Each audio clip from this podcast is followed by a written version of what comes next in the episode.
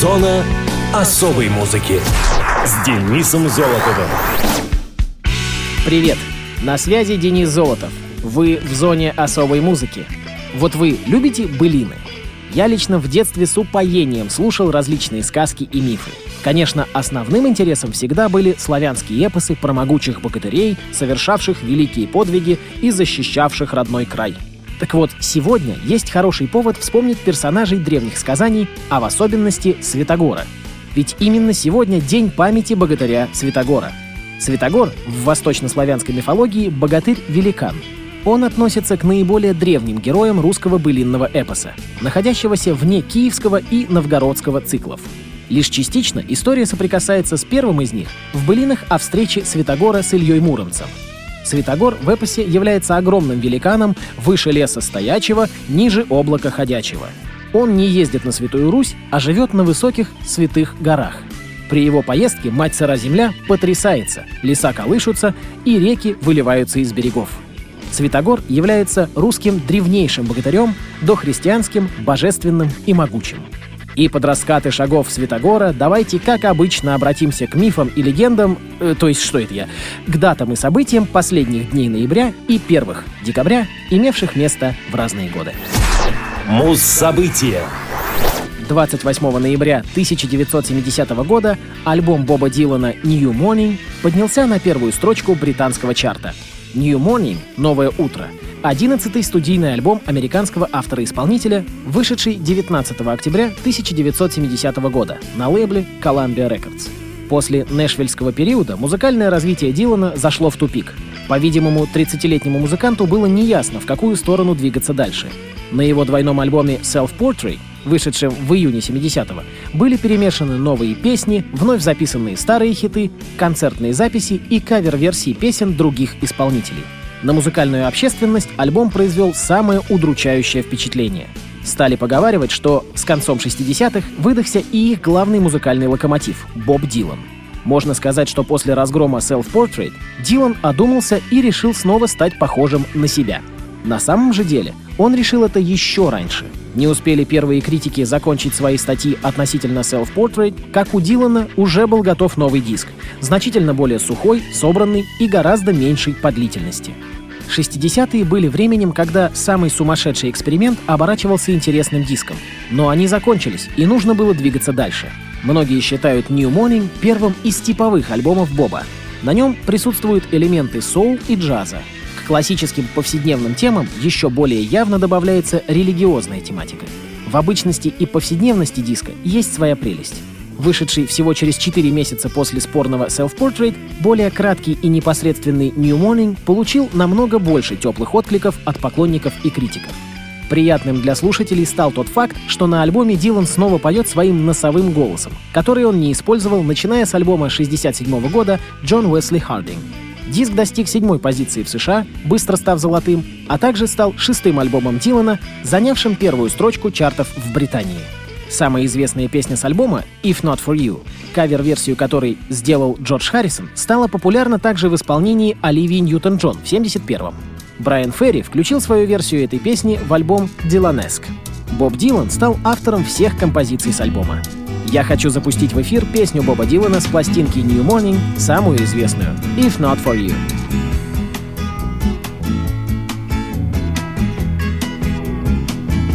If not for you, babe, I couldn't find the door. Couldn't even see the floor.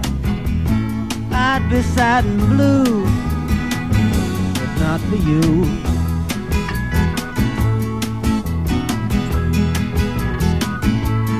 Not for you. Babe, I'd lay awake all night, wait for the morning light to shining through. But it would not be new if not for you.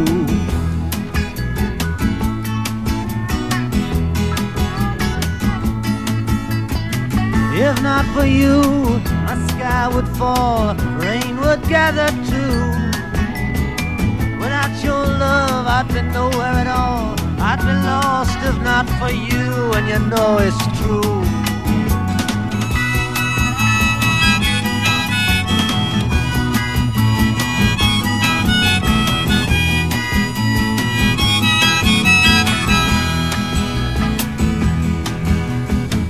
If not for you, my sky would fall rain would gather too. Without your love, I'd be nowhere at all. Oh, what would I do if not for you?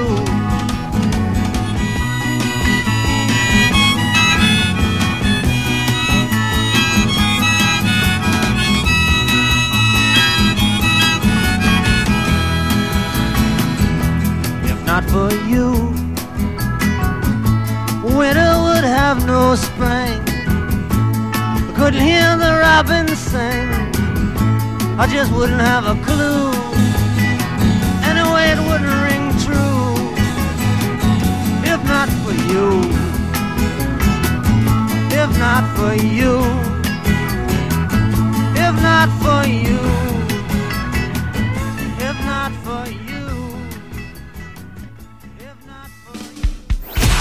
You. Муз-именинник. 29 ноября 1917 года родился Мэрл Трэвис, американский кантри и вестерн-исполнитель, поэт-песенник. Мэрл Роберт Трэвис родился в Роузвуде, округ Мюлленберг, штат Кентукки. Этот край вдохновил музыканта на написание многих песен. В раннем возрасте Мэрл стал интересоваться гитарой, учить его стал его брат. Стиль Трэвиса вырабатывался под влиянием кентуккийского фингерстайла, в частности Арнольда Шульца, игравшего в стиле черного кантри-блюза. Шульц преподавал гитару в этом стиле разным местным музыкантам. Таким образом, эта техника игры очаровала многих местных гитаристов и обеспечила вдохновение молодому Трэвису. В 18-летнем возрасте Трэвис исполнил песню «Tiger Rag» на местном радио. В 1937 году он стал гитаристом в Georgia Wildcats. Позже играл в госпел-квартете Drifting Pioneers. В 1938 году игра Трэвиса очаровала радиостанцию WLW, включившую его выступление в танцевальное радиошоу Boone Country Jamboree. Помимо этого, Трэвис вел различные программы на этом радио, успев поработать со многими именитыми музыкантами. В 1944-м Трэвис покинул Цинциннати, где проходили первые записи, и уехал в Голливуд. Там его известность существенно возросла, во многом благодаря участию в радио и живых сценических шоу, а также в исполнении эпизодических ролей в нескольких вестернах категории «Б». Помимо игры в госпел-коллективе The Browns Ferry 4, с 1946 года Трэвис начал записываться как сольный исполнитель на Capitol Records. На протяжении 40-х и 50-х песни Трэвиса пользовались популярностью на радиостанциях, он появлялся на многих телешоу, посвященных кантри-музыке, вел собственное «Мэрил Трэвис и компания» со своей женой Джун Хейден. Последовательность хит-синглов Трэвиса, начатая в середине 40-х, к началу 50-х свелась на нет. Но, несмотря на спад популярности, он продолжал музыкальную деятельность. Трэвис продолжал записываться на Capitol Records в 50-х, всячески экспериментируя со своим звучанием. Его карьера приобрела второе дыхание благодаря возрождению американской народной музыки в конце 50-х, начале 60-х. Начало 70-х годов вновь стало для Трэвиса спадом популярности, но он выпускал новые песни и часто появлялся в различных музыкальных телешоу. Несмотря на завидную популярность, его личная жизнь была отнюдь неуспешной. Мэрл страдал тягой к спиртному и время от времени попадал во всякие инциденты, связанные с применением насилия в Калифорнии. На протяжении всей карьеры Мэрл страдал страхом перед сценой. Алкоголь помогал ему раскрепощаться и становиться харизматическим на концертах. За свою жизнь он женился несколько раз. Мэрил Трэвис умер в 1983 году от сердечной недостаточности в возрасте 65 лет в своем доме в городе Таликуа, штат Оклахома. Тело музыканта было кремировано, а прах развеян вокруг установленного ему мемориала в городе Дрейксборо, штат Кентукки. В эфире кантри-легенда Мэрил Трэвис с композицией 16 Tons — 16 тонн. You load 16 tons, and what do you get? You get another day older and deeper in debt. St. Peter, don't you call me, cause I can't go. I owe my soul to the company store. Yes, sir, there's a man, a Kentucky coal miner that pert near owes his soul to the company store. He gets so far in debt to the coal company he's a working for that he goes on sometimes for years without being paid one red cent in real honest to goodness money. But he can always go to the company store and draw flickers or script. You know, that's little brass coins that you can't spend nowhere only at the company store. So they add that against his account, and every day he gets a little farther in debt. that sounds pretty bad, but even that's got a brighter side to it. Now some people say a man's made out of mud, but a poor man's made out of muscle and blood. A muscle and blood, skin and bones, a mind that's weak and a back that's strong. You load 16 tons, and what do you get? Another day older and deeper in debt. St. Peter, don't you call me cause I can't go. I owe my soul to the company store. Well, I was born one morning when the sun didn't shine. I picked up my shovel and I walked to the mines, loaded 16 tons of a number nine coal, and the straw boss I hollered, Well, bless my soul, 16 tons. And what do you get? You get another day older and deeper in debt. St. Peter, don't you call me, cause I can't go. I owe my soul to the company store.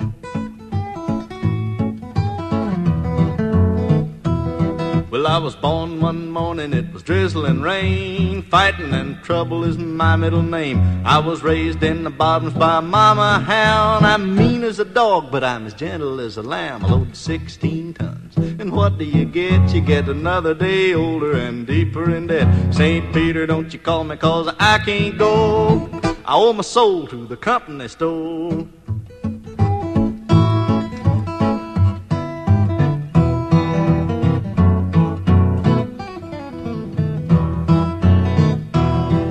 Well, if you see me coming, you better step aside. A lot of men didn't, and a lot of men died. I got a fist of iron and a fist of steel. If the right one don't get you, then the left one will. You load 16 tons, and what do you get? You get another day older and deeper in debt. St. Peter, don't you call me, cause I can't go.